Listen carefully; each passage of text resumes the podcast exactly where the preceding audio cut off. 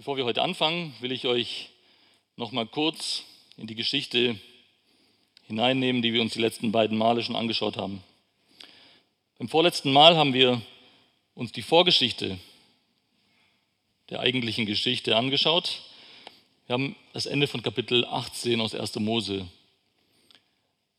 gemeinsam durchgelesen, uns Gedanken gemacht, was uns diese Szene sagen will, in der Abraham mit Gott um Sodom und Gomorra verhandelt.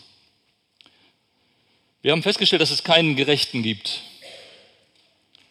Es gibt keinen Gerechten, auch nicht einen. Und deswegen war das Gericht über Sodom und Gomorra bei Gott beschlossene Sache. Und doch rettet Gott Abrahams Neffen Lot. Viel mehr noch. Das Neue Testament nennt diesen Lot in 2. Petrus Kapitel 2 den gerechten Lot. Wir haben uns darüber unterhalten, wie man gerechtfertigt wird und wie aus einem Ungerechten ein Gerechter wird. Der Schlüssel ist Christi Gerechtigkeit, die uns durch Glauben, durch seine Gnade zugerechnet wird. Und beim letzten Mal ging es darum, wie diese Rettung Lots stattgefunden hat. Wie genau ging das zu? Wir haben uns Lot in acht Punkten genähert. Der Einwohner Sodoms, der Gastgeber, der Beschützer, der Schutzbedürftige, der Zeuge oder Verkündiger, der zögernde Lot, der Besserwisser und der Gerettete. Wir hatten uns Gedanken darüber gemacht, ob wir Lot, so wie wir ihn kennengelernt haben in Kapitel 19, ob wir ihn gerettet hätten. Wisst ihr es noch? Wer hätte ihn gerettet? Und die Frage, die sich dann aufgedrängt hat, ist, wer würde sich selbst retten? Und warum wurde er und warum werden doch Menschen wie wir, die schlecht und sündig sind, trotzdem gerettet? Wie geht das? Und ich hoffe so sehr, dass ihr euch an diese wunderbare Wahrheit aus dem Bibeltext von letzten Mal erinnern könnt. Ich werde wörtlich einen Teil der letzten Predigt wiederholen. Geschwister, ich bin so dankbar, dass es da steht. 1. Mose 19, Vers 16.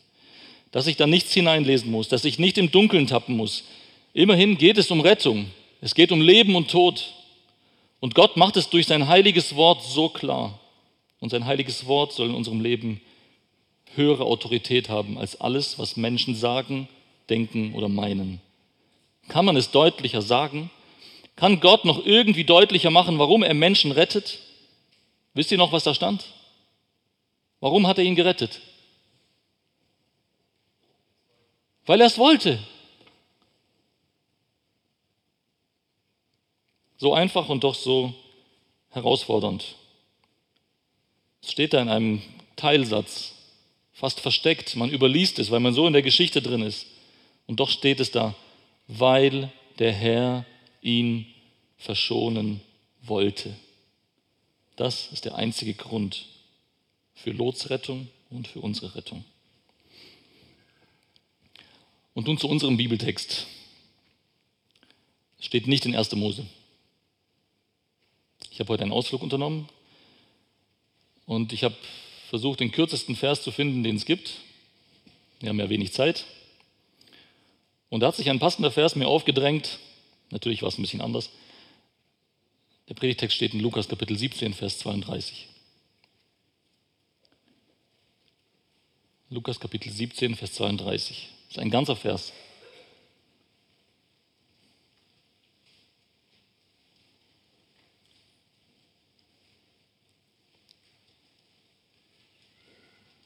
Hier spricht Jesus zu seinen Jüngern und mittendrin in all diesem, was er sagt, sagt er diesen Vers, denkt an Lots Frau.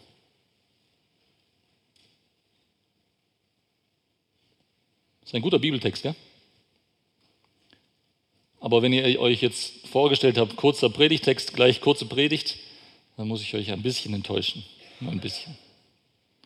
Es wird eine Zeit lang dauern, bis wir das aufgerollt haben. Denkt an Lots Frau. Steht übrigens auf dem Gemeindeblatt, falls ihr gedacht habt, das ist eine Überschrift. Das ist keine Überschrift, das ist ein Vers. Kinder, wer von euch war schon mal auf der Kinderfreizeit dabei? Einige, gell? Ähm, wer bereitet euch darauf vor? Packt ihr selber eure Taschen?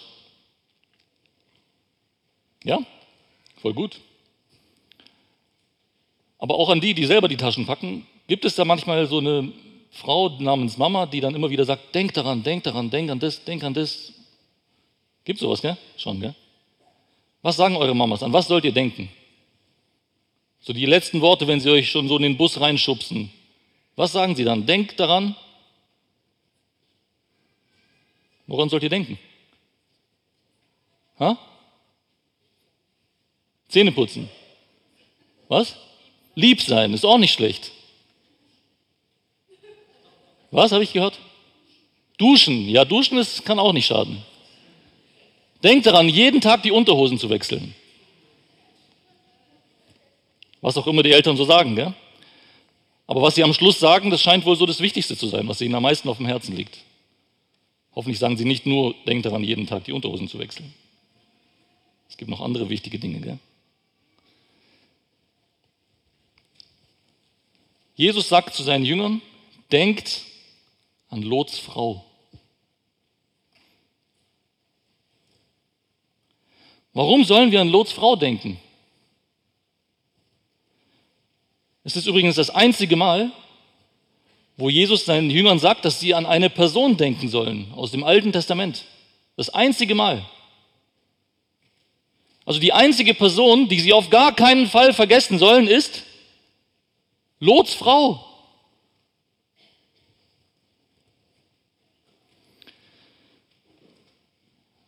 Eltern, wen würden wir unseren Kindern nennen, damit sie es nicht vergessen? Lots Frau? Gab es keine anderen Personen? Gab es nicht irgendwie ein passenderes Beispiel? Irgendwie ein Beispiel, was besser geeignet wäre als ein Vorbild? Hat Jesus nichts Besseres gefunden? Sarah, denkt an Sarah.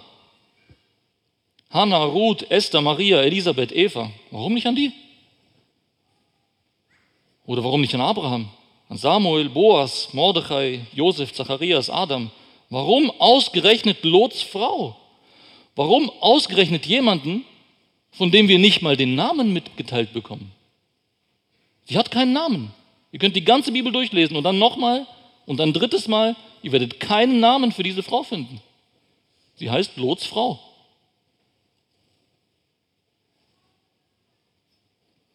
Warum ausgerechnet Lots Frau? Bevor wir diese Frage beantworten, müssen wir uns anschauen, was, was wissen wir überhaupt über diese Frau? Was sagt uns die Bibel ganz konkret über sie? Nun, sie ist eine der Hauptpersonen in einem unermesslich schrecklichen Drama. Und doch ist sie gewissermaßen nur eine Nebenfigur, eine Randfigur. Wir bekommen nicht wirklich viel über sie mitgeteilt. Lass uns gemeinsam einige Verse anschauen und dann könnt ihr jetzt doch 1. Mose aufschlagen, Kapitel 19. Wir lesen ab Vers 12 und ich werde ein paar Sprünge machen, nicht jeden Vers lesen. Lesen 1. Mose Kapitel 19 ab Vers 12.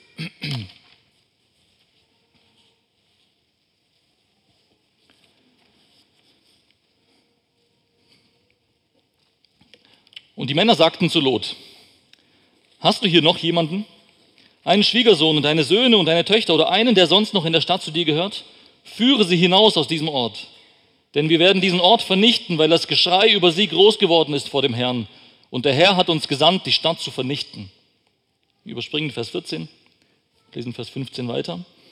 Und sobald die Morgenröte aufging, drängten die Engel Lot zur Eile und sagten, mach dich auf, nimm deine Frau und deine beiden Töchter, die hier sind, damit du nicht weggerafft wirst durch die Schuld der Stadt. Interessant ist, da steht nicht, damit ihr nicht weggerafft werdet, sondern damit du nicht weggerafft wirst. Als er aber zögerte, ergriffen die Männer seine Hand und die Hand seiner Frau. Das ist das erste Mal, dass Lots Frau erwähnt wird. Eine sehr aktive Rolle, gell? sie wird an der Hand genommen.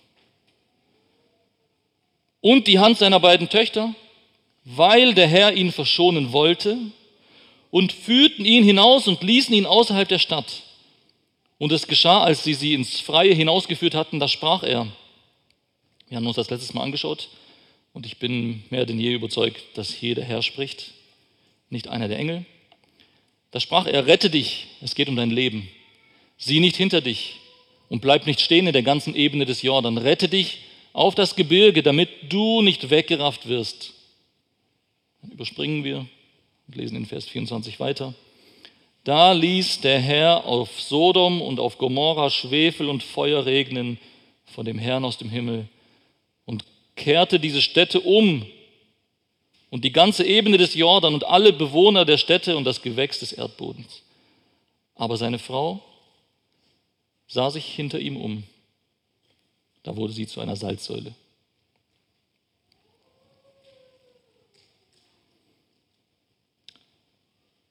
Dieses furchtbare, dieses grauenhafte Aber.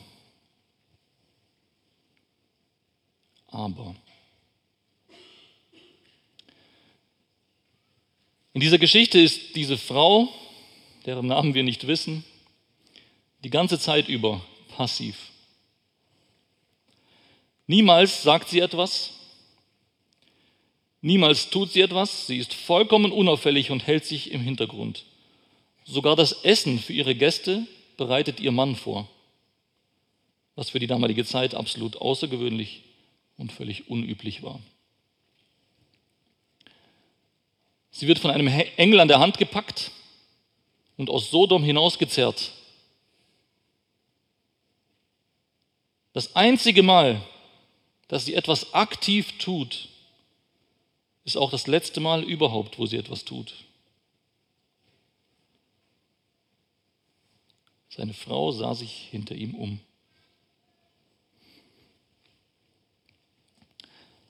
Was erfahren wir indirekt über diese Frau? Nun, indirekt erfahren wir eine ganze Menge. Ich nehme an, dass überall, wo Lot in Erscheinung tritt in dieser Geschichte, auch in der Vorgeschichte, ab Kapitel 12 geht es ja los mit äh, Abraham und Lot kommt immer wieder mit vor, dass überall, da wo Lot vorkommt, dass sie auch dabei gewesen ist. Und so war sie dabei, als Lot sich seinem Onkel Abraham anschloss, um auf eine völlig verrückte Weise ihre Heimat zu verlassen und in ein unbekanntes Land zu ziehen. Sie bekam Kinder von Lot, mindestens zwei Töchter. Sie war dabei, als die Entscheidung gefallen war, wohin Lot ziehen würde, und sie zog mit ihm nach Sodom. Gemeinsam näherten sie sich Sodom immer mehr an und wurden zu einem Teil von Sodom, beide. Sie war dabei, als die Einwohner von Sodom im Krieg verschleppt wurden und dann die winzige Armee Abrahams angriff und sie dem übermächtigen Feind entriss. Sie war dabei, als Abraham auf dem Rückweg von diesem Krieg Melchisedek begegnete, dem König von Jerusalem, und ihm die Ehre gab für seinen Sieg. Sie war dabei, wenn ihr Mann, der gerechte Lot, unter der Ungerechtigkeit Sodoms litt Sie war dabei, als ihr Mann Besuch mit nach Hause brachte. Diese zwei mysteriösen Männer. Sie hat die ganze Dramatik des Abends wahrgenommen. Die Rettung ihres Mannes vor der wild gewordenen Menge der Einwohner Sodoms. Sie war dabei, als die Engel beim Morgengrauen zur Eile drängten. Ihre Hand war in der Hand eines Engels.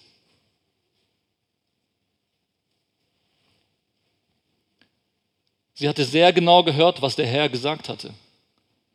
Rette dich. Es geht um dein Leben. Sieh nicht hinter dich. Und bleib nicht stehen in der ganzen Ebene des Jordan. Rette dich auf das Gebirge, damit du nicht weggerafft wirst. Sie wusste so unglaublich viel. Sie war dabei, als ihr Mann auf so verstörende Weise mit dem Herrn um seine Rettung gefeilscht hat. Sie war dabei,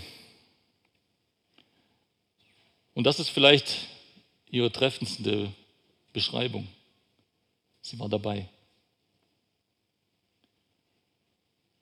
Mittendrin und dabei, aber irgendwie nicht wirklich. Sie war eine Mitläuferin. Nach außen schien alles in Ordnung. Bis zur letzten Sekunde sah alles so aus, als würde sie gerettet werden. Ein neutraler Beobachter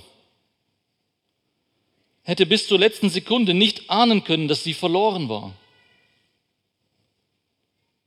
Und dann steht da doch dieses furchtbare und grauenhafte Aber. Fast gerettet und doch verloren. Fast gerettet und doch verloren. Warum sagt Jesus, dass wir an Lots Frau denken sollen? Dass wir sie niemals vergessen sollen? Dazu schauen wir uns den Kontext dieser Aussage an. Dürft nochmal aufschlagen mit mir, Lukas Kapitel 17, und wir lesen ab Vers 26.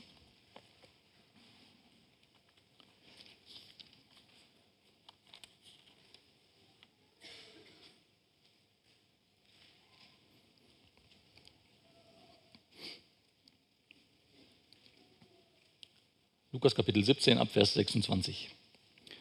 Und wie es in den Tagen Noahs geschah, so wird es auch sein in den Tagen des Sohnes des Menschen. Sie aßen, sie tranken, sie heirateten, sie wurden verheiratet, bis zu dem Tag, da Noah in die Arche ging und die Flut kam und alle umbrachte. Ebenso auch, wie es geschah in den Tagen Lots.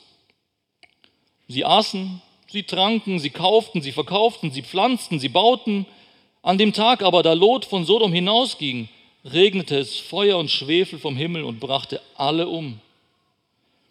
Ebenso wird es an dem Tag sein, da der Sohn des Menschen offenbart wird.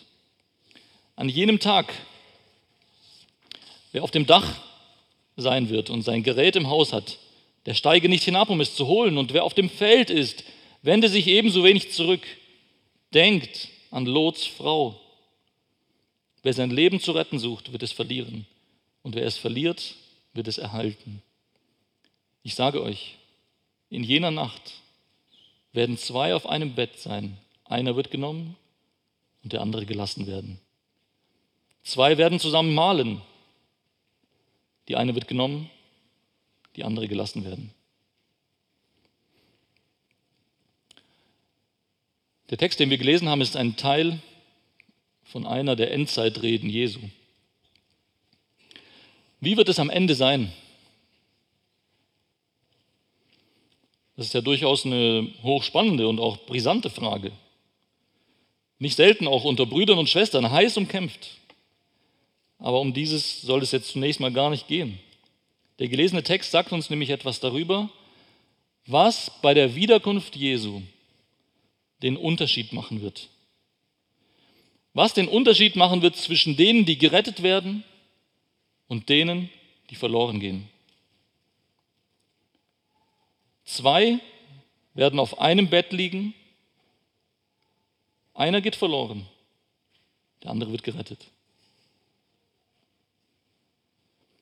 Zwei werden zusammenarbeiten, einer wird gerettet, der andere geht verloren.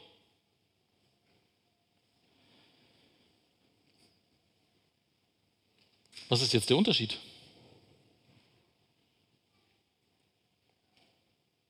Habt ihr einen Unterschied gemerkt? Gibt es keinen, gell?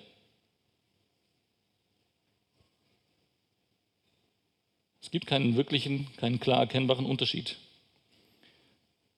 Ich würde wagen, so weit zu gehen und zu sagen, dass heute hier in diesem Raum einige Leute sind, und ich glaube, dass es tatsächlich einige viele sind, die auf äußerst gefährliche Weise Lots Frau ähneln, die ihr sehr ähnlich sind. Zwei werden in eine Gemeinde gehen, einer wird gerettet, der andere geht verloren. Zwei Geschwister werden christliche Eltern haben. Einer wird gerettet, der andere geht verloren. Zwei werden die christliche Karriereleiter, christliches Elternhaus, Kinderstunde, Kinderfreizeit, Bekehrung, Taufe, Gemeindemitgliedschaft, Diensten der Gemeinde, Besuchen der Gottesdienste und all diese Dinge. Zwei werden das gemacht haben. Einer geht verloren, der andere wird gerettet. Was sagt uns das? Wenn es doch keinen Unterschied gibt.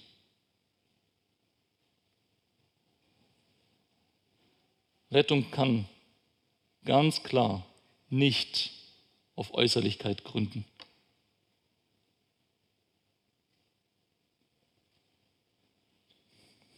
Die Frage ist also konkret, bist du, so wie Lots Frau, dabei? Bist du von außen nicht zu unterscheiden von den wahren Gläubigen, vom wahren Volk Gottes? Die Möglichkeit besteht. Bist du dort, wo sie auch sind? Siehst du so aus, wie die auch aussehen? Hast du vielleicht sogar gelernt, so zu sprechen, wie die sprechen? Tust du Dinge, die sie tun? Bist du so dabei? Erlebst du den Segen deiner gläubigen Ehefrau?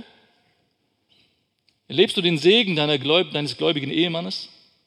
Erlebst du den Segen deiner gläubigen Mutter, deines gläubigen Vaters?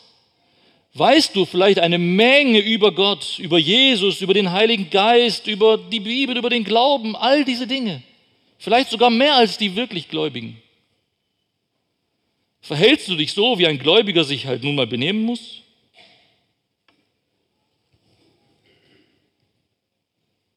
Du bist ein Mitläufer bist eine Mitläuferin. Du tust so, als ob, aber da ist kein Leben in dir. Gott allein kennt die Gründe für deine Heuchelei und auch nur Gott allein kann dich da rausholen und dir aus Gnade einen Blick dafür schenken, wer du vor seinen Augen wirklich bist. Gott allein kann dir einen und das auch aus Gnade, einen Zusammenbruch schenken und Gott allein kann beginnen, dich neu zu machen.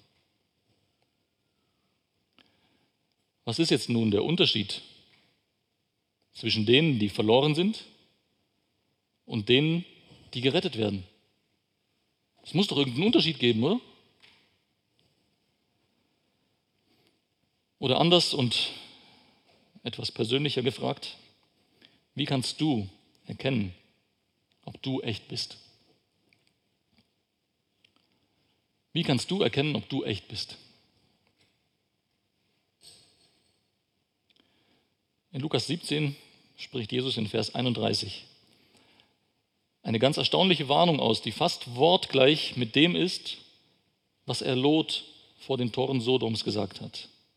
Da steht, wer auf dem Feld ist, wende sich ebenso wenig zurück. Was hat es mit diesem mysteriösen Zurückwenden oder Zurückschauen zu tun? Was hat es auf sich damit? Die Kirche aller Zeiten hatte und hat diese wunderbare Angewohnheit. Sie gründet auf 1. Korinther 16, Vers 22. Bei uns ist diese Angewohnheit verloren gegangen. Zumindest kenne ich es nicht, dass jemand es so tut. Und ich kenne auch die Gründe nicht, warum das verloren gegangen ist. Vielleicht denken wir, dass es irgendwie katholisch ist, wenn wir uns so förmlich grüßen. Wovon rede ich? Die Angewohnheit der Kirche war und ist, sich mit dem Grußwort Maranatha, das heißt, der Herr ist nahe oder der Herr kommt bald, zu grüßen.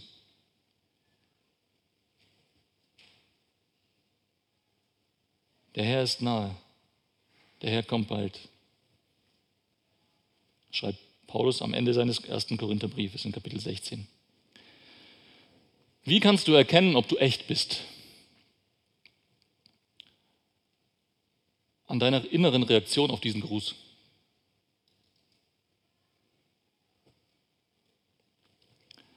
Als junger Mensch hatte ich diesen Gedanken, an die baldige Wiederkunft Jesu, ich hatte ihn gehasst. Ich war gläubig, ja. Aber ich habe es gehasst. Ich fand es ungerecht. Wenn Jesus heute kommt, das wäre voll fies. Warum? Ich wollte noch heiraten. Wenigstens noch heiraten, dann kann Jesus kommen.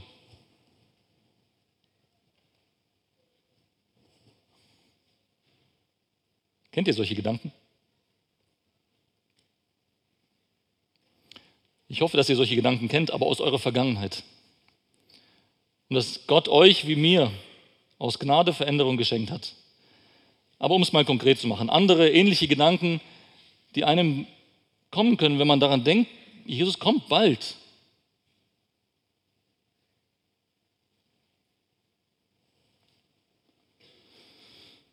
Ich wollte wenigstens noch heiraten. Und wenn schon nicht heiraten, dann wenigstens mich glücklich verlieben. Also wenigstens das. Dann kann Jesus kommen. Ich wollte wenigstens noch Kinder bekommen. Ich wollte wenigstens noch mein Studium abschließen, wenigstens noch die Karriereleiter, vielleicht wenigstens ein, vielleicht zwei, ah, drei Stufen höher klettern. Wenigstens noch in dieses oder in dieses Land in Urlaub fliegen, ein Haus bauen, einen Baum pflanzen, meine Terrasse endlich fertig machen, ins Parlament einziehen, eine Yacht kaufen, Millionär werden, einen Maserati fahren, eine Weltreise machen, Klavier spielen lernen, Hebräisch können, Jerusalem sehen, Enkelkinder haben, gesund sein, was auch immer es ist. Und alles nach dem Motto, Herr, komme bald, aber bitte frag mich vorher. Frag mich vorher, ob es passt, ob ich schon so weit bin. Komme bald, ja, ja, aber, aber noch nicht so ganz bald. Schon bald, aber nicht, ja, auch nicht morgen, aber halt bald.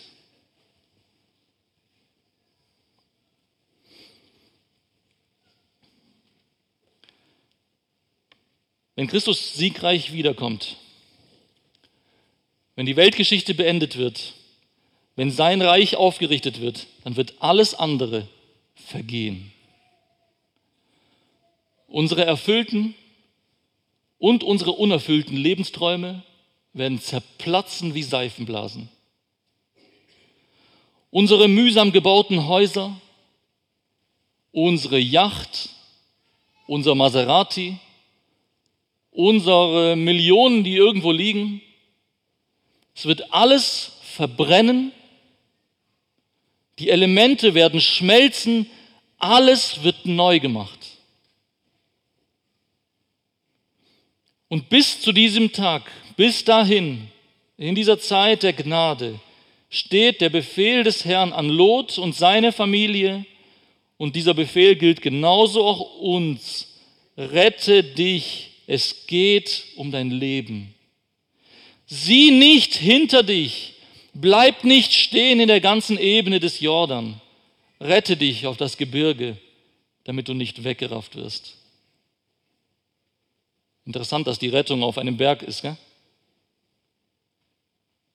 Wir kennen den Namen von diesem Berg, oder?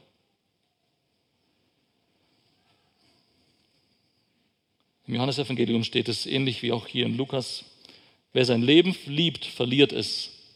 Und wer sein Leben in dieser Welt hasst, wird es zum ewigen Leben bewahren. Johannes 12, 25. Lots Frau hat ihr Leben geliebt und deswegen hat sie es verloren. In Johannes 14, Vers 15 und 24 steht, wenn ihr mich liebt, so werdet ihr, was? Meine Gebote halten. Wenn ihr mich liebt, werdet ihr meine Gebote halten. Wer mich nicht liebt, hält meine Worte nicht. Lots Frau hat Christus nicht geliebt und hat deswegen nicht seine Worte gehalten. Und im 1. Johannesbrief Kapitel 2, 15 bis 17 steht, liebt nicht die Welt noch, was in der Welt ist. Wenn jemand die Welt liebt, ist die Liebe des Vaters nicht in ihm. Denn alles, was in der Welt ist, die Begierde des Fleisches und die Begierde der Augen und der Hochmut des Lebens, ist nicht vom Vater, sondern ist von der Welt. Und die Welt vergeht und ihre Begierde. Wer aber den Willen Gottes tut, bleibt in Ewigkeit. Lots Frau hatte die Welt mehr lieb als Gott. Deswegen war die Liebe des Vaters nicht in ihr. Und deswegen ist sie zusammen mit ihrer Welt, zusammen mit Sodom untergegangen.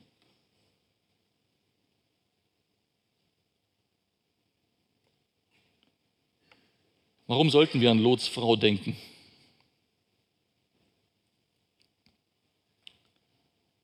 Menschen in unserer Mitte,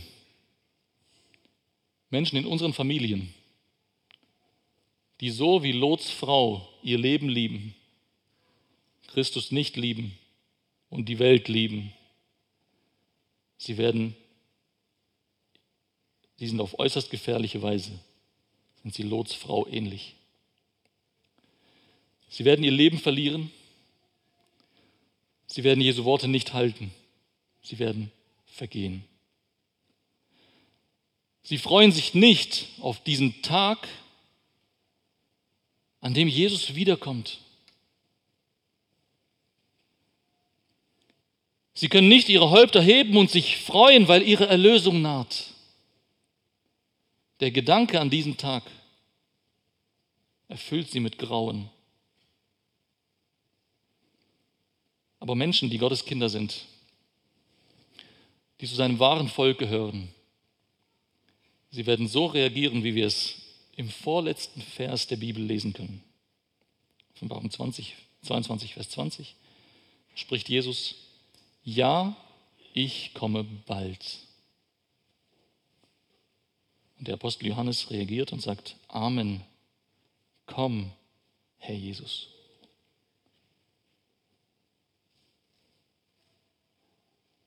Gebe Gott Gnade, dass bei keinem hier am Ende seines Lebens dieses furchtbare und grauenhafte Aber steht. Möge unser Gesicht und unser Herz vor Freude leuchten, wenn wir antworten, ja Herr, komme bald.